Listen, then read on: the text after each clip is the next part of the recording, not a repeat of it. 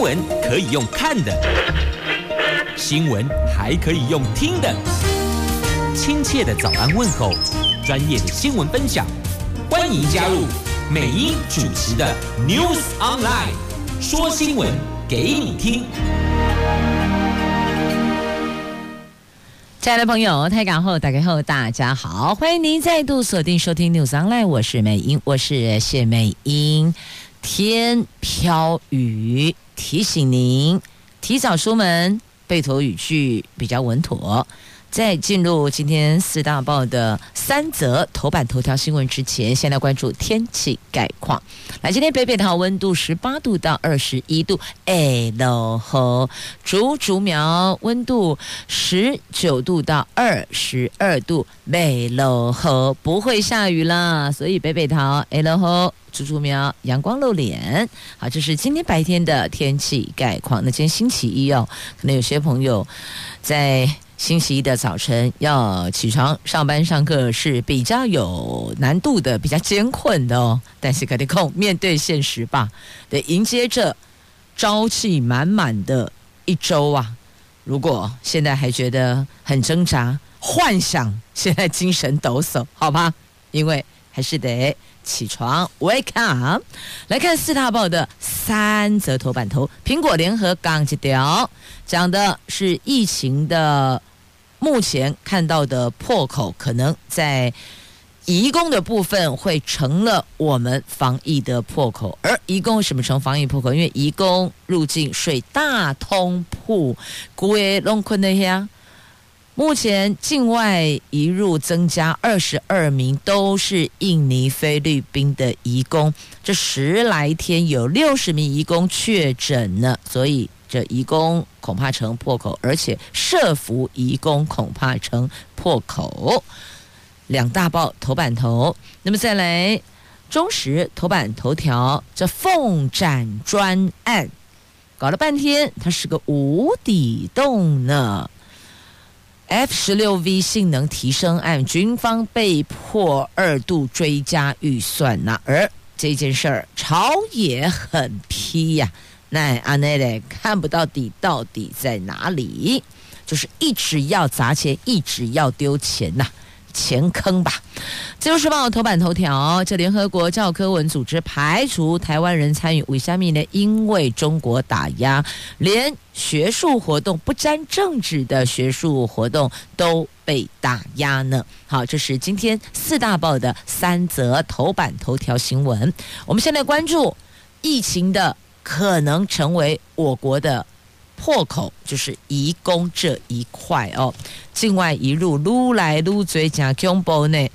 目前疫情严峻，移工入境成了我国防疫大考验。指挥中心昨天宣布，国内再新增二十二例境外移入确诊，而且都是印尼和菲律宾的移工，确诊数破七百大关。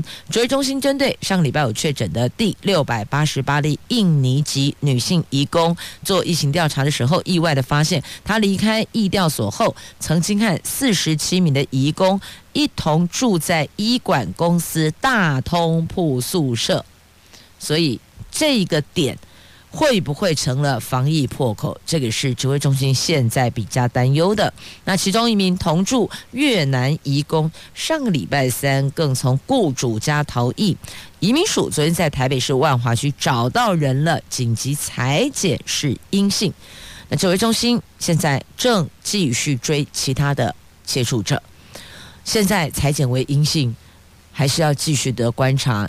的确，有些移工入境的时候，一下机裁剪阴性，但等到十四天检疫期满之后，突然就在那个点的前后变成了阳性的，所以这都还要在后续追踪，注意不得轻忽，不能因为现在一裁剪阴性就 OK 放了你 free 自由，没有，还是要追踪哦。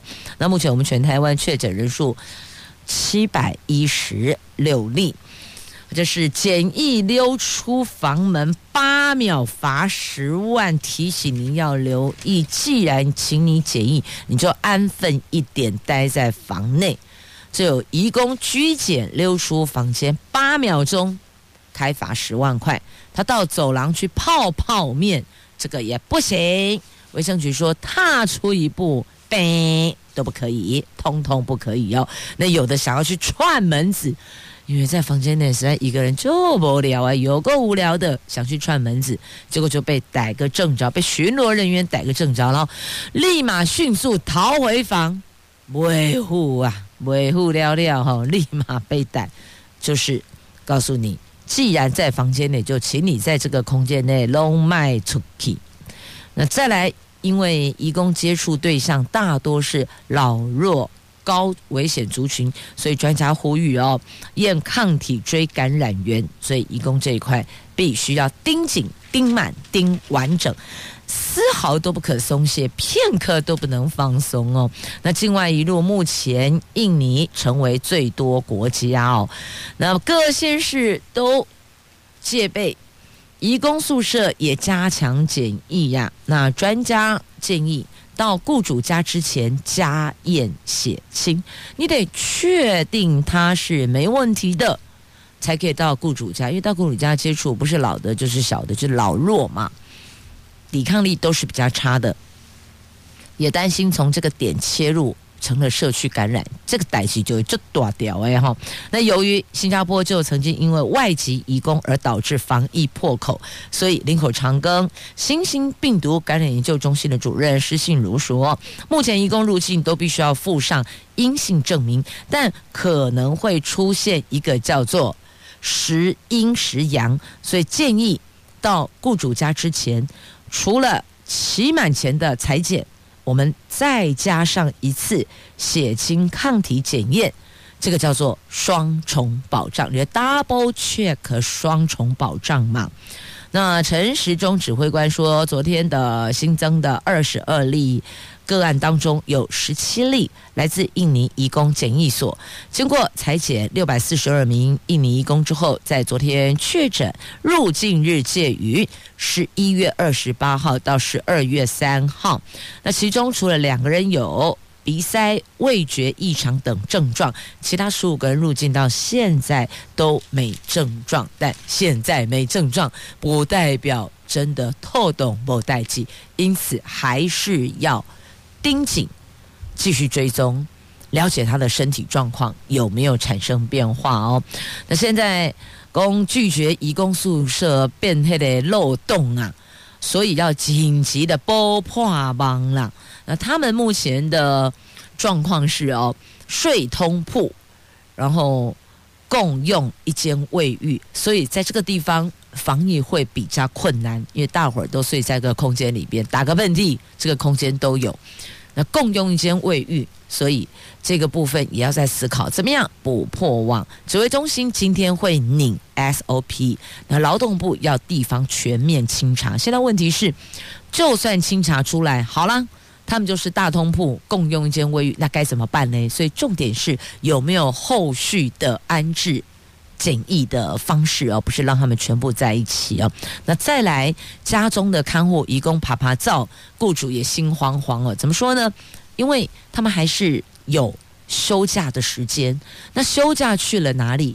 或许雇主要先了解你去了哪些地方，见了哪些人。那这些人他该不会是刚来入境台湾的，亦或者其他的背景状况，可能也。要充分的了解、询问、掌握，亦或者就建议他这段时间呢、你是不是暂停休假，亦或者在家里休假，因为他也要休息嘛，在家里休假，那我可能雇主跟你谈一些其他的方式的补贴，因为疫情当前不是不让你休息，但是其实心里还是会忐忑啊，你跑去跟同乡见面聊天啊，出游，但不知道你的。港够凶诶，有去看到虾米人，有去接触虾米人，所以这个要一直追追下去哦。坦白讲，也真的是比较疲劳一些些。所以，是不是做一个良性的沟通？那他需要休息，有没有可能在家休息？又或者请他不要接触？太复杂的环境跟对象哦，给他道德劝说一下了哦。好，这是在两大报今天头版头条的新闻。来继续呢，我们来关注的头版头条的新闻。我们来看是在今天的中时凤展专案，这到底是下面进行呢？那变最几的无底洞啊！而且这个军售潜规则哦，就是美方开价，我们的态度是一毛不减，你画多少贼哦，得护多少贼哦。目前状况是这样，而且这个一直要我们追加预算，怎么看都怎么觉得看不到底呀、啊？难道它是个钱坑专案吗？这个代号叫做“凤展专案”的 F 十六 V 战机性能提升案，国防部首度承认，美国方面最初报价五十三亿美元，我们因为预算不足，先编三十七亿美元，后来追加两次预算，从民国一百年原来编列新台币一千一百亿元，到一百零五年增加一百九十六亿元，到一千两百九十六亿元，到民国一。百零八年又增加到一千四百零二亿元，前后两次追加三百亿元。那朝野委员曾经批这个凤展专案根本就是个无底洞，去年决议冻结今年度的凤展专案三亿元。那国防部今天到立法院国防委员会就空军一百零九年度的新式高级教训机。F 十六 A B 型战机性能提升案冻结三亿元来进行专案报告，希望能够获得解冻，能够动支这一笔钱。那国防部在送达立院书面报告中，首度说明预算追加两次的内情啊，加恐怖呢，而且被追到什么时候啊？是增加编列预算买缓购武器。这不是扩充性的哦。那 F 十六升级今年可以如期交二十二架，那整个过程美方一度延误，所以成本提高，成本转嫁给汉翔，怎么会这样？阿郎不是兰台，结果爱救我们去承担这个司法，去面对司法，这怎么会对呢？谁捅的娄子？谁要收拾吗？个人造业，个人担，不是这样吗？可是看来我们在军售的部分似乎是屈居劣势的，美方怎么样，我们都照单全收，包括开价一毛不减。那有人就喊话说：“哎呀，这么好，那两国同阵线，其实是政治意义大于国防考量。这个想想也不太对啊！啊，这个所谓的同阵线，不就是我们一直输送？”钱给他吗？送钱给他才同阵线，这个不对啊！这个如果在商业市场上来讲，这个叫做交易，不是吗？客户最大，不是吗？有句话我们是说，客户永远是对的啊！为什么碰到我们是客户的时候，我们都没有永远是对的？好怪哦！怎么想都觉得那个逻辑有点奇怪，你不觉得吗？而且哦，美国硬推销给我们，我们是有苦难言，硬塞呀、塞给我们，我们还得买单，还不得喊，不得砍价，不得议价，应该讲议价，好不好？不得议价。你看我们政府的标案，公开标案还可以进入议价阶段，结果这些拢没当嘿，你不觉得很怪吗？我们这个客户怎么做的这么小办？然后他们说要追钱，我们就追给他，怎么想怎么觉得怪呢？然后讲来讲去就说原因就是因为吼，对岸一直来骚扰我们，所以我们要怎么样怎么样，因此如何如何啊？所以，因为这样，我们就得无底线的一直接美国丢过来的单吗？我们就一直得去买美国丢过来的单吗？这怎么想怎么也不对呀、撸熊撸扭曲，不知道你有没有这种感觉呢？继续呢，我们来关注《自由时报》头版头条的详细新闻内容。今天自由头版头讲的是台湾遭中国打压，在学术活动也。同样被打压呢。这台湾学术界最近传出有学者申请国际理论物理中心研讨会遭到回绝，但是拒绝的理由只是因为申请人他是台湾人，他是台湾人呐、据了解呢，主办单位坦言，根据联合国去年五月起的新规定哦，所有联合国的教科文组织辖下组织所办的活动。不能接受台湾人参加，哎，了解实际状况并表达我国严正的立场哦。外交部确实已经指示要跟国际理论物理中心来交涉，那也呼吁他们要秉持学术中立，秉公对待我国人，不要让政治凌驾学术专业。那我国从退出联合国之后，不仅官方无法参与联合国辖下的活动，在中国全面封锁台湾参与国际空间的情况下，打压层级更是深入到个人，像我国人无法拿。护照进入联合国大楼参观，媒体采访权也遭到剥夺等等，所以在环境、工位、妇女权利等多个非政治性领域，通通都是这样呢。一般来讲，应该只有在政治活动上比较敏感，但现在对我们的做法是全面围堵、全面封杀、全面拒绝、全面孤立呀。所以有时候想一想，当时我们干嘛退出联合国呢？啊，本来我们也是起始国之一，那为什么要退出呢？那你不会搞搞个坑诶，反正后面别人不会加入，我们就是在里边叫。所以有时候不要太意气用事，真的，商场上也是这样，不要太赌气、太意气用事啊。那现在，即便我们抗议。然后呢？然后就不会有然后，然后也不可能会有然后啦。好，再来这个，然后会不会有然后？有，只是要延期呀。来看一下，在今天的《联合报》头版下方，《自由时报》头版版面，中时摆在 A two 焦点新闻版面的。有关东部铁路的问题，现在北宜进入交通黑暗期呀，连日大雨不断，成了目前台铁抢修最大的变数。本来是说应该快要好了，力拼八号要恢复单线双向通车，八号八号就明仔载呀。但是哦，林佳龙部长昨天到现场视察之后坦言，要延后一个星期，现在要。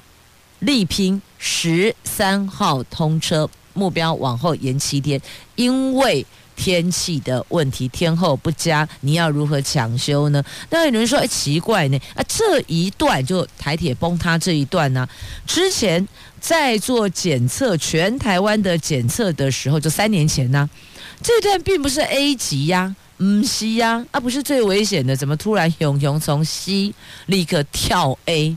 这比。那个资优生跳级还厉害哦，从 C 跳到 A，为什么会这样呢？那有可能是连续降雨导致土石浅层崩塌，就地质渗水导致土石松软，但所有的用路人搭台铁的乘客们的生命安全都系在。目前台铁针对沿线的安全检测，那如果这个本来 C 突然跳 A 突然崩塌，那有没有可能其他地方也有相同的问题呢？这是所有乘客会比较担忧害怕的。那另外呢，现在因为台铁东部路段这个猴硐段这边哦有状况，所以。紧急调用新北快速公车来支援，而看到目前每一班都坐满满，班班客满哦。这疏运通勤的旅客，客运估计开一千五百三十七班次。那现在只能够说天气稍微稳定一点点。赶紧抢修啊！那这个部分的抢修不是只有把它给拉回去不？那个土石松软的部分要如何去恢复跟巩固它的地基？那怎样防止坍塌哦？那还有就挡土墙部分要做，那还有铁轨的部分要再架设，所以这个工程是环环相扣的。那所有的。用路人都很焦急，应该讲乘客啦，因为是台铁段嘛，哦，所有的乘客都很焦急呀。那现在部长喊说北宜高铁有急迫性啊，北宜高铁有急迫性啊，台铁台铁高铁，可是并不是台铁去得了的地方，高铁都到得了，并没有啊，所以高铁是没有办法完全替代台铁的，所以还是要回到问题的原点上哦，怎么样巩固安全性？让我们的运输安全指数能够达标，这个要满分哦，这不是只有讲及格就好，牵涉到人命，这一定得丝毫都不能有状况哦。那再来，气候变迁和运输安全，每当永垂缓，不是喊一喊，气候就不变迁的，运输就安全了，并不是哦。那我们必须要做到位。当年九二一大地震导致地质改变。所以，心知肚明的台铁局三年前就启动全台检测，只是怎么会没有测出这一次走山的瑞芳到猴硐段可能是危险边坡呢？台铁的评估哪个环节有了状况？那交通部在这个时候推动北宜高铁，但是能保证给宜花东民众一条完完全全百分之百安全回家的路吗？这个也是。国人朋友提出的质疑哦，那台铁是环岛一圈的铁路，每天大概五十万人次搭乘。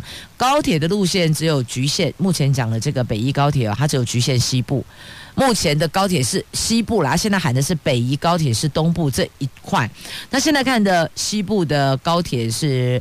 又短又快，的确速度很快哦。那沿线设置高达三百三十一个边坡检测器，可是台铁全台湾只有十八个。你看哦，高铁只是西部这一段，它就设了三百三十一个边坡检测器，台铁是环岛一圈只有十八个。你不觉得数字拉出来背脊发麻吗？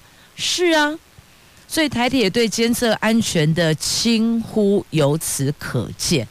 台铁或许也可以说，啊，这勾扎写人建制，但高铁开始通车以来，它从建制到通车到现在也很多年啦、所以台铁到底在做什么？金价就恐怖哟，想到就觉得背脊发麻。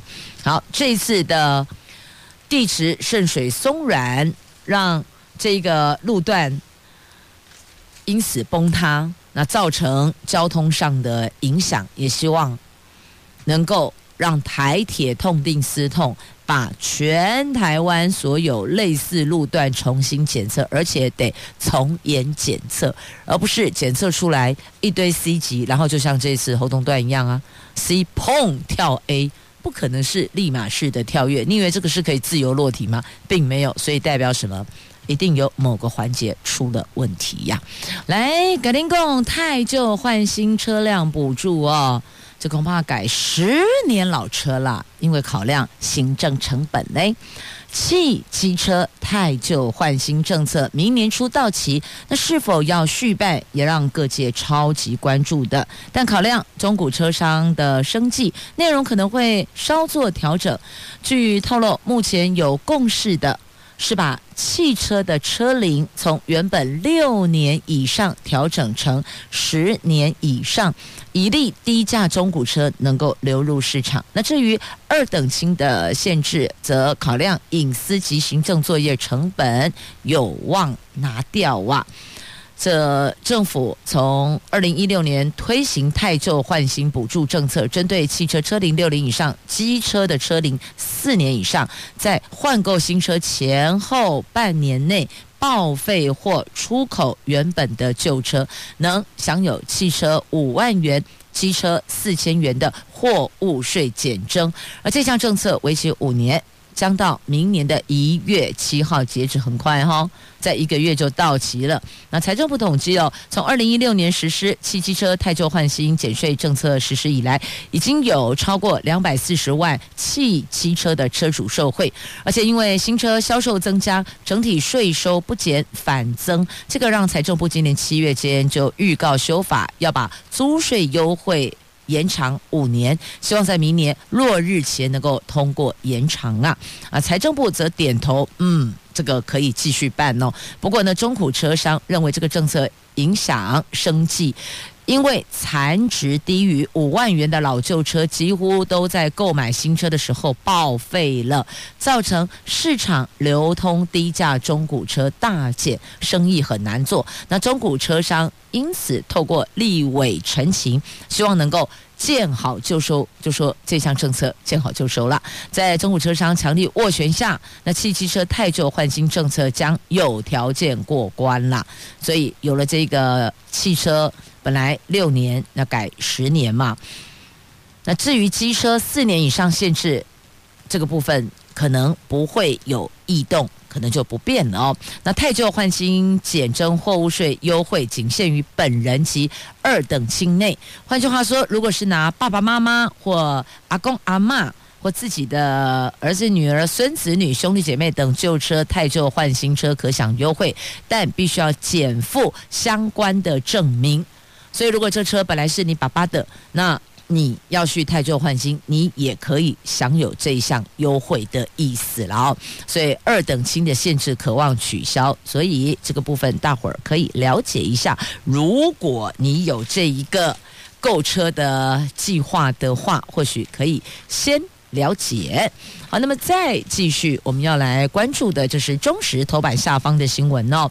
日本明年春天拟开放两岸团客入境。为什么？可是明年春天，难道疫情就消失殆尽了吗？并不是，因为明年七月东京奥运呐、所以备战明年七月东京奥运，验证防疫措施是有效性，所以他们要在明年春天的时候开放两岸团客入境。原来是今年七月要举行的东京奥运延后到明年七月，等于延后一年了。那届时。将吸引大批的观光客。日本的媒体报道，为了验证防疫管制措施的有效性，所以日本政府正考虑在明年春季松绑海外观光客入境，初步将向亚洲疫情相对稳定地区的小型旅行团开放，这个包括台湾和中国，但是呢，必须要提供阴性检测证明，而且得团进团出，不接散客。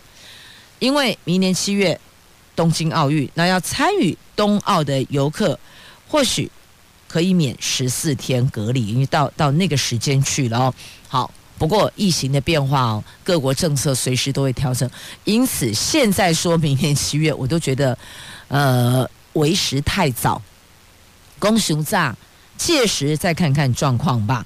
那再来，目前日本深陷第三波疫情哦，全国累计确诊人数突破十六万人，有两千两百人死于这次的疫情，重症患者人数也创下五百二十例，也算是写了新的记录。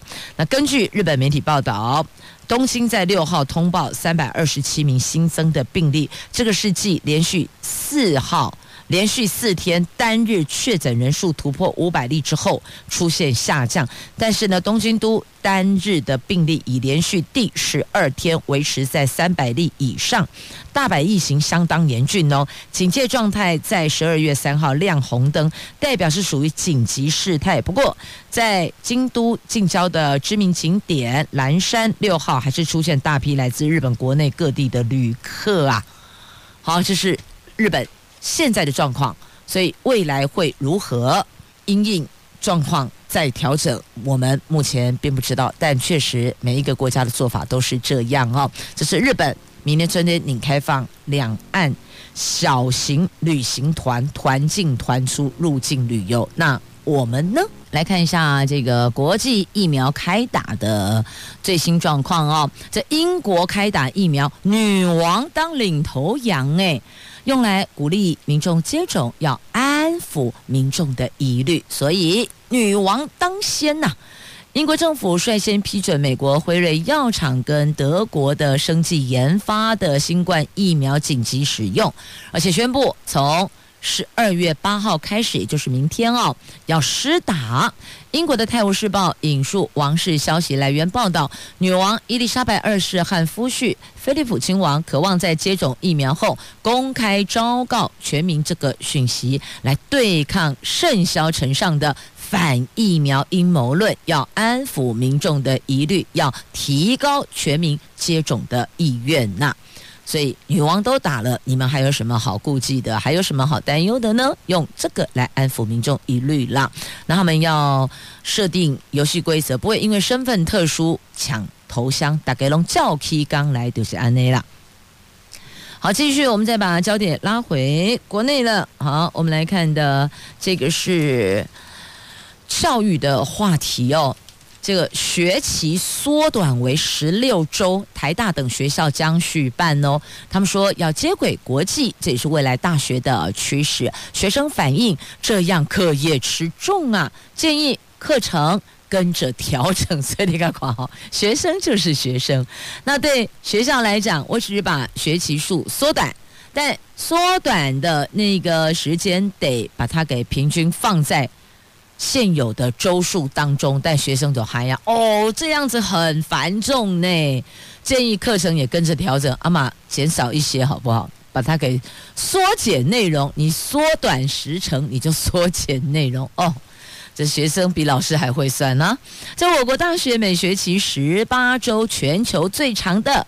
台大等三所学校组成的台湾大学系统，预计明年二月合校的阳明跟交大等校，今年因为疫情率先将学期缩短为十六周。台大最近决议，明年要继续办理哟。交大也表示要延续，主因是和国际同步，帮助师生出国交流。那多出来的时数也能成为第三学期，这个让想提前毕业的学生啊，可以赶进度，学习周数缩短，未来恐怕会成为大学的趋势呢。那有学生却说，今年执行时部分课呃教师课程没有跟着时数调整，硬是把十八周进度塞入十六周，课业比以往吃重。其中大四学生上个月起每个礼拜周周都要考试。范围也比以前还要大，有同学读到每每这个四天五天哦，在一直读书读，每四五天就要大哭一次哦，宣泄那个繁重的课业压力哦。好，所以我觉得这个大学校园也是两极化，有学生哦读书读到哭出来，也有学生玩到玩到嗨起来。所以你说嘞？你说呢？啊，大学生活两样貌哦。好，那这个。可能会成为未来的样态。现在因为疫情做了一个调整，然后接着说接轨国际，所以明年续办可能也回不去十八周了，这不无可能哦。因此呢，同学们要有心理准备，这个是有可能的常态，或许未来就会改成这个样子。那到底课程时数内啊，课程内容要不要也跟着做调整？这个就让各校。自行去讨论吧，教育部或许可以给一点方向，但最后还是各校要自行讨论呢。来看一下政府打房，这遏制炒房，行政院健全房市方案最后杀手锏将祭出。限制司法人购买住宅，这个引起不动产市场的高度关注哦。内政部研议要修正平均地权条例，新增司法人购买住宅核准制度。那据了解呢初步构想，司法人购买住宅必须要符合作为长期出租经营、员工宿舍、都更危老重建和经过中央主管机关核准项目等四大用途才会核准。所以不是什么人都可以的哦。好，这是在这一趴要提供给您的。那再来呢，要提醒瘾君子不要乱丢烟蒂了哦。有人两个小时内被同一位检举达人连续检举二十二张罚单，那总共罚款两万六千四百元。虽然可以提诉愿酌减件数，但罚单还是得要缴，左减件数，那其他的件数还是得缴。所以这两小时狂抽二十二根闷烟哦，就整个都被拍下来。提醒您要留意，最重要是这环保、环境保护维系，必须靠你我共同来努力，而不是乱丢烟蒂。话再说回来，两个小时狂抽二十二根烟，你不觉得你的烟瘾也太大，健康堪虑呀？好嘞。再继续看的是威力杯，台中市夺下首座冠军呢，击败了劲敌桃园市。这第八届的台彩威力杯少棒赛冠军战，台中市以三比二击败劲敌桃园市，拿下队史第一座冠军跟一百万元的奖金。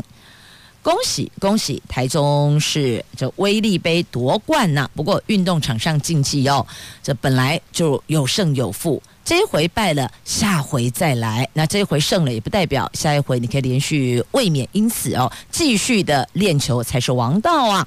好，来节目最后跟您分享是竹东地瓜节，礼拜六要登场哦。哇，放眼望去，这个巨型稻田迷宫超好玩的。